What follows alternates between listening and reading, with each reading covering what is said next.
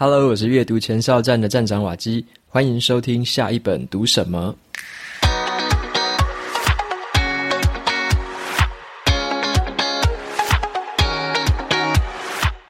今天我要跟大家分享的这本书，它的书名叫做《成长势能》。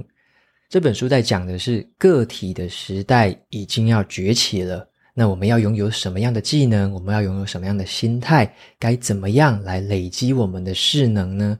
那这本书在谈的就是要去做一些擅长的事情，扩大我们的影响力，还有把我们的能力可以变现，提高我们自己在整个职场或者是商业市场当中自己的价值。好，那今天的这本书呢，有出版社的赞助抽奖证书，我们会抽出两本，有兴趣的朋友可以看节目的资讯栏里面有抽奖的方式。那么本集节目是由 SAT Knowledge 知识卫星赞助播出。你有没有这些经验呢？想要找投资、财经、科技新闻的第一手资讯，可是中文的资料真的很少，又碰到了大量的英文，只好忍痛放弃。或者是啊，你在求职的时候，你已经满足了所有的职缺条件，可是就只差英文的能力证明，结果只好含恨错过。你有没有想过说，英文到底为什么这么重要？这个可以从历史还有生活的层面来说起。英语在最早的时候是昂格鲁萨克逊人的方言，由他们引入了不列颠之后，随着英国不断的强大，开始在海外扩张，还有吸收其他的语言。接着，越来越多专业的文献都使用英文来沟通，英文到现在已经成为了世界上最通用的语言。那台湾呢？因为我们的地理位置很重要。也需要为国际提供服务，因此啊，熟悉英文是非常基本的能力。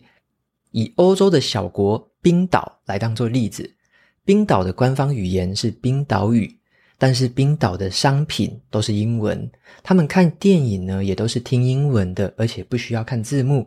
这是因为啊，冰岛有大量的商品是依赖进口的，如果他们自己没有英语的能力的话，会耗费大量的社会资源在翻译这件事情上面。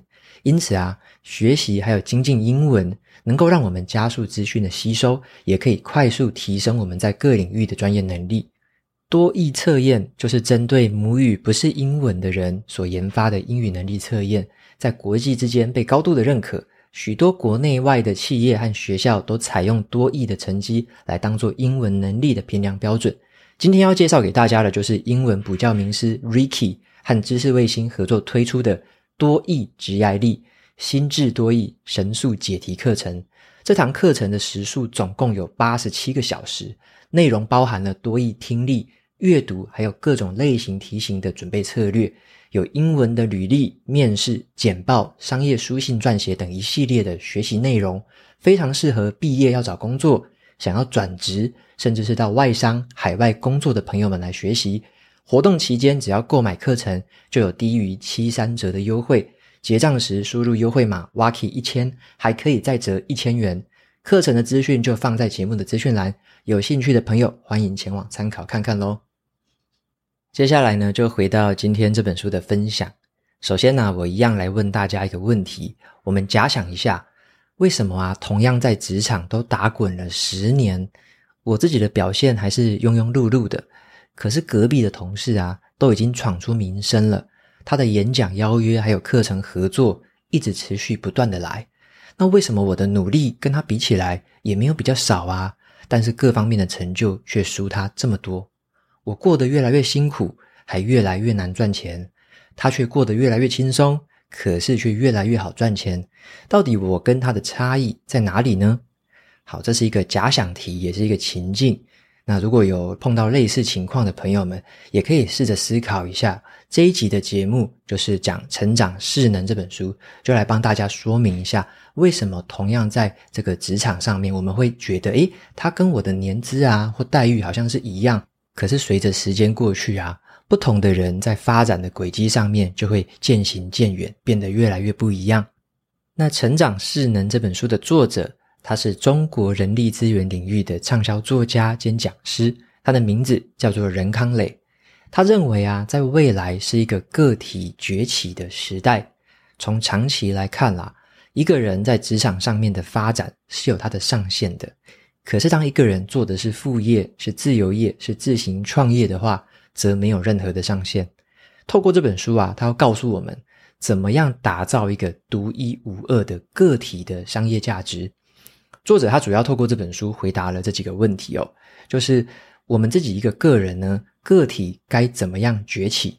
我们要怎么样让自己更有价值？该怎么样透过副业赚钱？那如果一个人呢，就可以做到一个团队就能做的事情，该怎么做呢？如果你对刚刚我讲的那几个问题有兴趣的话，那这本书就是专门为你所写的。书里面有很扎实的建议，还有一些步骤的拆解。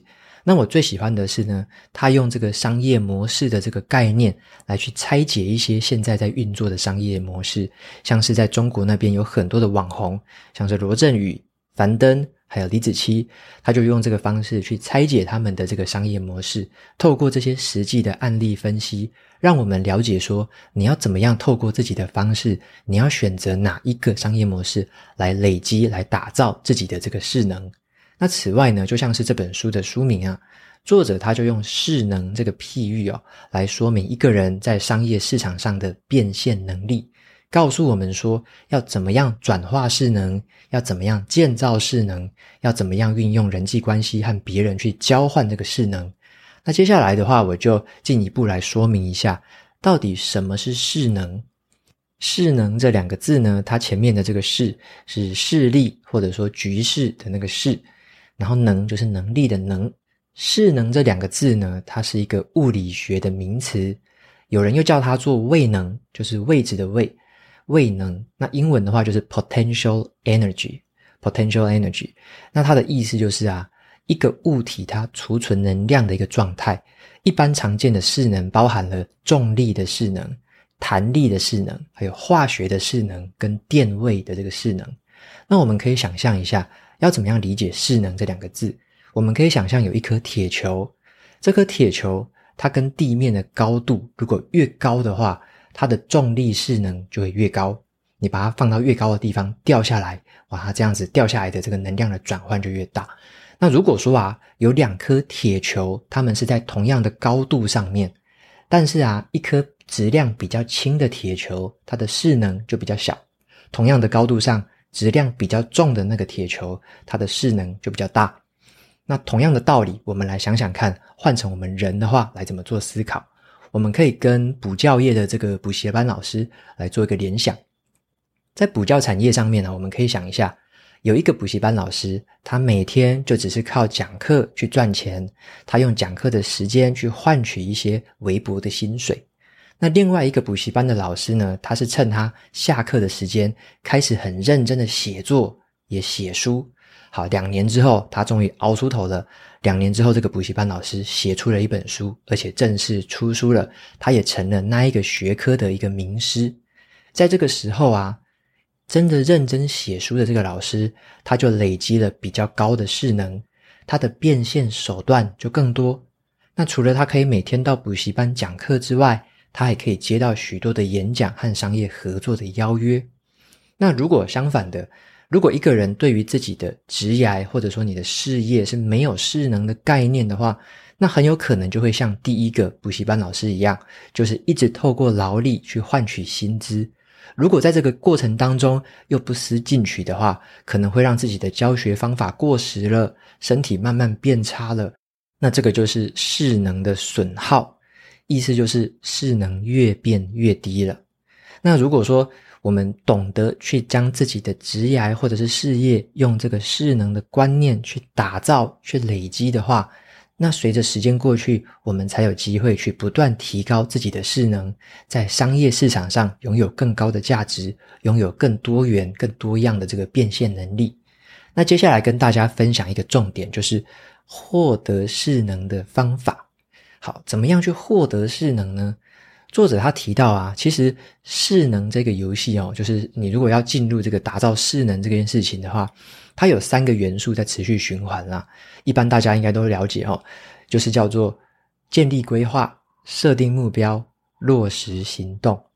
诶，这三个东西听起来蛮耳熟的，对不对？有点像是学生时期的时候我们的读书目标嘛，建立读书规划，设定这个读书的目标。然后呢，落实行动可以考一个高分。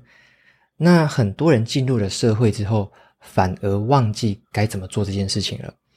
作者他就说啊，他身边有很多的学霸，他们进入社会之后就开始抱怨，他们说好怀念校园的生活哦，因为校园的生活有标准可以参考啊，有题目有题型啊，还有分数可以帮你界定你的成绩高低啊，目标很明确，而且实现目标的方法也很明确，确定性也很高。他们只要在这种填鸭式的教育规则体系下，努力的学习跟记忆，就可以考出好成绩，在这一套分数的这个系统下面得到很高的势能。可是啊，真实的这个社会系统是非常复杂的。一方面呢、很多人进入了社会之后，就已经没有累积势能的这种概念；另一方面，他们就算有累积势能的概念，方法也不像是学校教的那个知识体系那么样的明确。而且啊，在社会系统的这个真实情形下面哦，诱惑是非常多的，有很大量的这种娱乐活动会让我们分心，也不知道该怎么样拒绝。而且啊，机会很多，可是看来看去这么多机会，好像又没有适合自己的。那成功的案例也很多，可是看来看去就不知道自己可以从中去借鉴什么东西。在这本书里面呢、啊。作者他就介绍了说，他自己获得势能的方法其实非常的简单，但是很有效。整本书啊，他只要谈到是自己的故事哦，就是围绕着三件事情。他做的第一件事情就是写书、出书，而且出很多的书。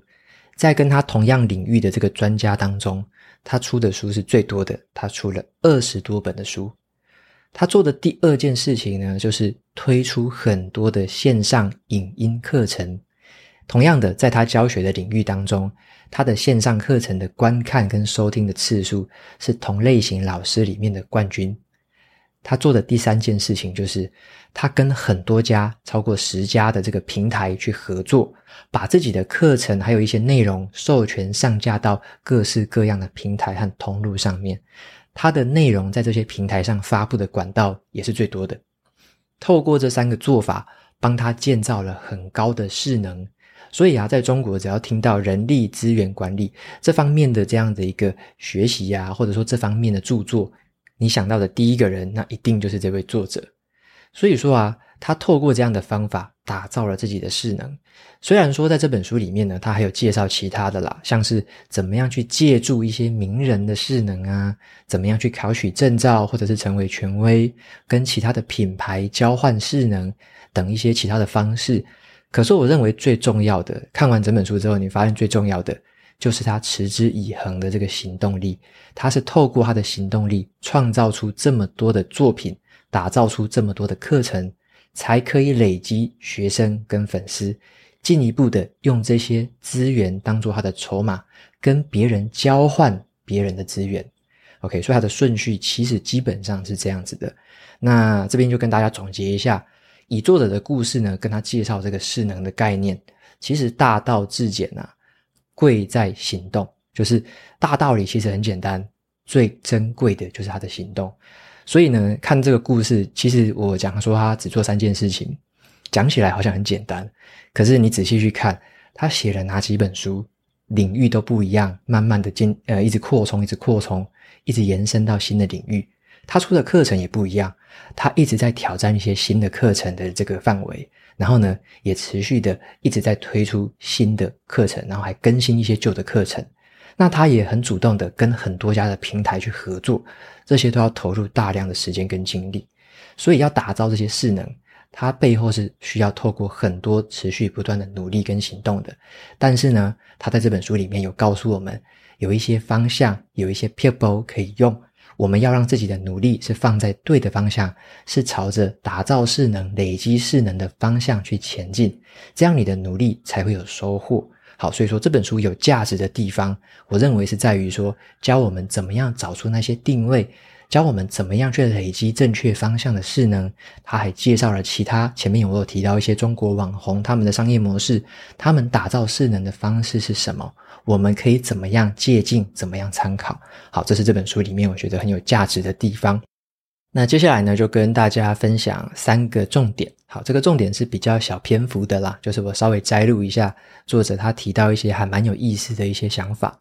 那首先第一个就是势能是可以交换的，而且它不会耗损。好，这边有一句名言哦，就是爱尔兰的剧作家肖伯纳曾经说过的。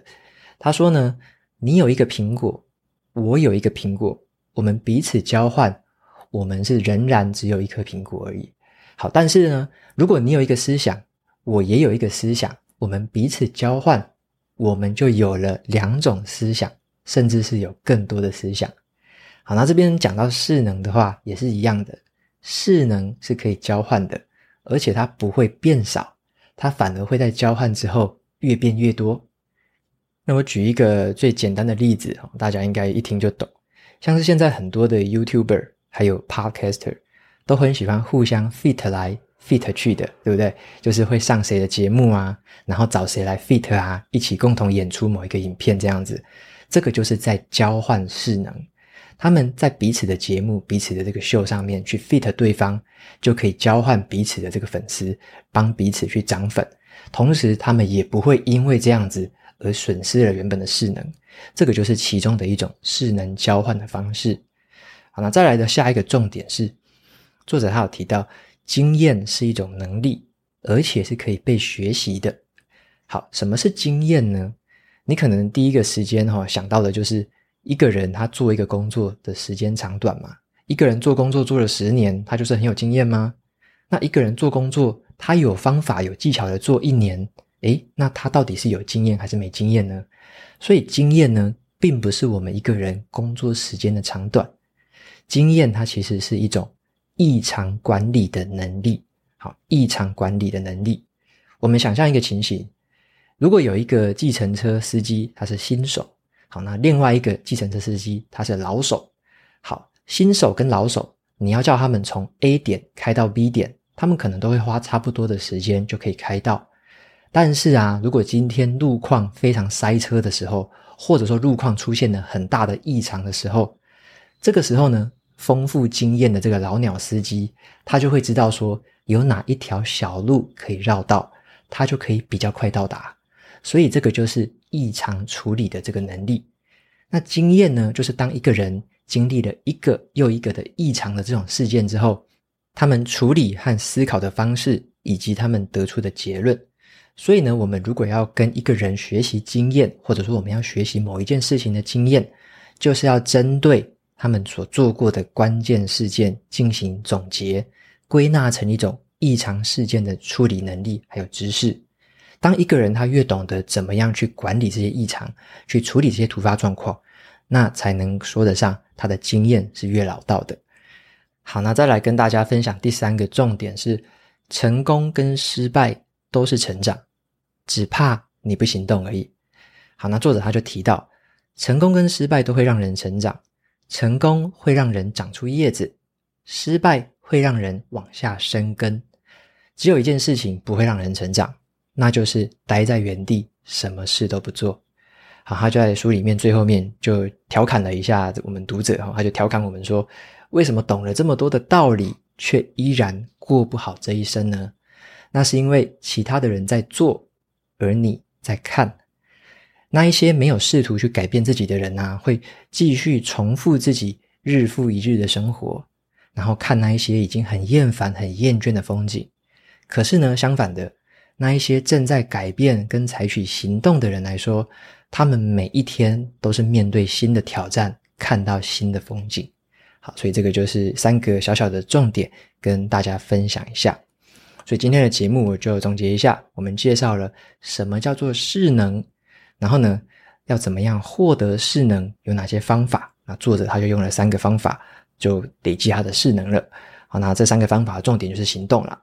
那最后的话，三个小小的重点就是势能是可以交换的，而且不会耗损，以及呢，这个经验是一种能力，是可以被学习的。经验就是异常管理的能力。那最后一个重点就是成功跟失败都是成长。只怕你不行动而已。好，那所以说这边的话就来总结一下这本书。那我最后呢，读完这本书之后啊，我就想起了另外一个作者，叫做 Carl Newport。他曾经有写过一本书，叫做《深度职场力》。那那个是深度工作力的作者，同样的，他写另外一本书叫做《深度职场力》。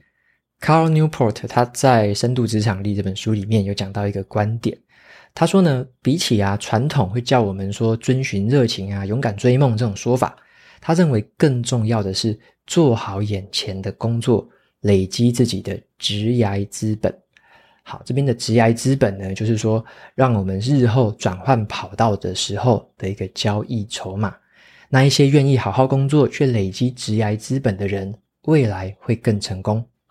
那卡尔在那个书里面写的职涯资本，它指的是四个事情，分别是名声、人脉、资产，还有技能。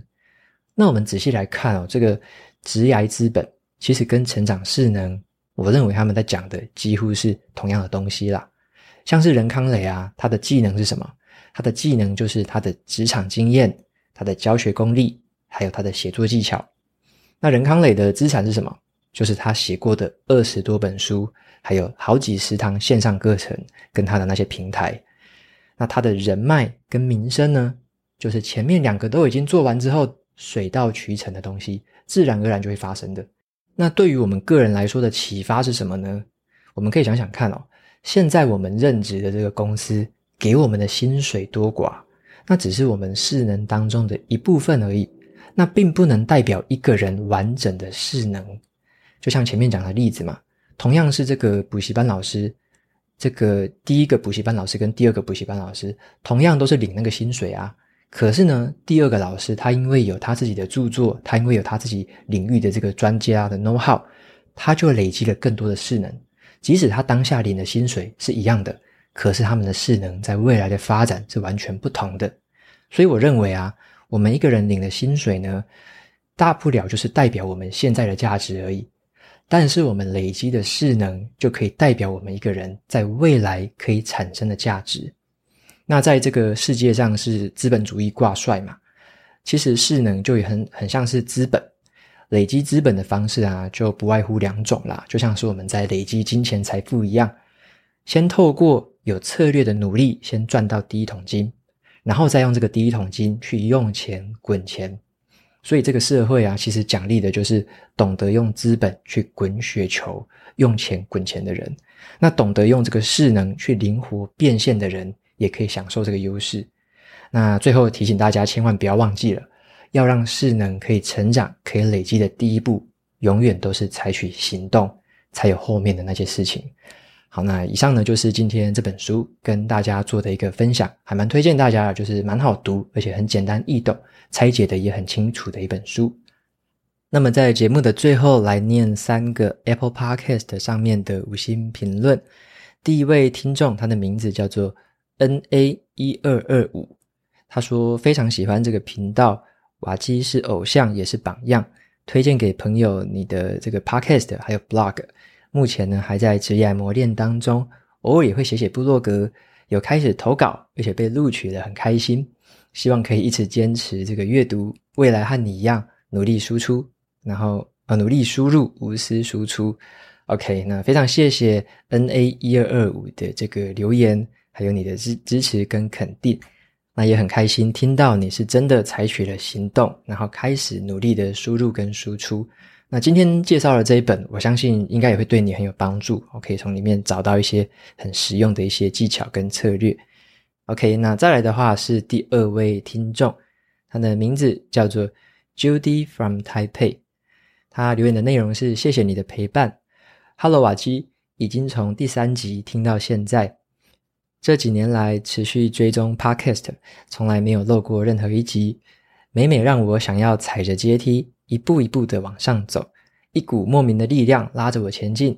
非常感谢你的付出和努力，也谢谢你始终如一对节目的坚持与在分享当中的谦逊，时时提醒我还有进步的空间，有更多有趣的、值得学习的事物。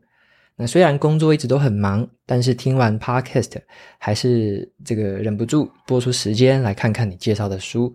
那希望我每个月一点小小的支持，可以让你维持这份热忱，加油！深深的感谢。OK，非常谢谢这个来自台北的 Judy，那也很感谢你的这个支持，每一集都听了，真的是非常感谢你。那你还有提到的，就是说在工作的忙碌之余呀，然后还会拨出时间来阅读，或者说让自己来持续进步。我觉得这个是非常棒的一个习惯，那也是我们可以累积自己这个成长势能的一个方式啦。好，就稍微提一下今天的这一集，就是我们在这个除了工作之外的时间，我们所做的一些努力，就尽可能的也可以朝这个累积势能的这方面来去做调整。那相信这样子的话，会让我们未来有更多样的选择跟这个变现的能力。那也可以让我们更自由自在的可以选择自己想要的生活方式。好，那这也是让前面的这个努力会渐渐的发挥它的效果。OK，那再来的话，最后一位听众，他的名字叫做 How Come 六一三，他的内容是最外向的内向人。真的很感谢瓦基的专注还有整理。持续不懈地跟我们分享和阅读这个书本的乐趣与学习到的这个知识，最关键的是瓦基你的声音，让人会想一直听下去的魔力。好想知道，如果在听下一本读什么的时候，听到你读出这段 review 时，我会有什么感觉？OK，非常谢谢 How Come 六一三的留言。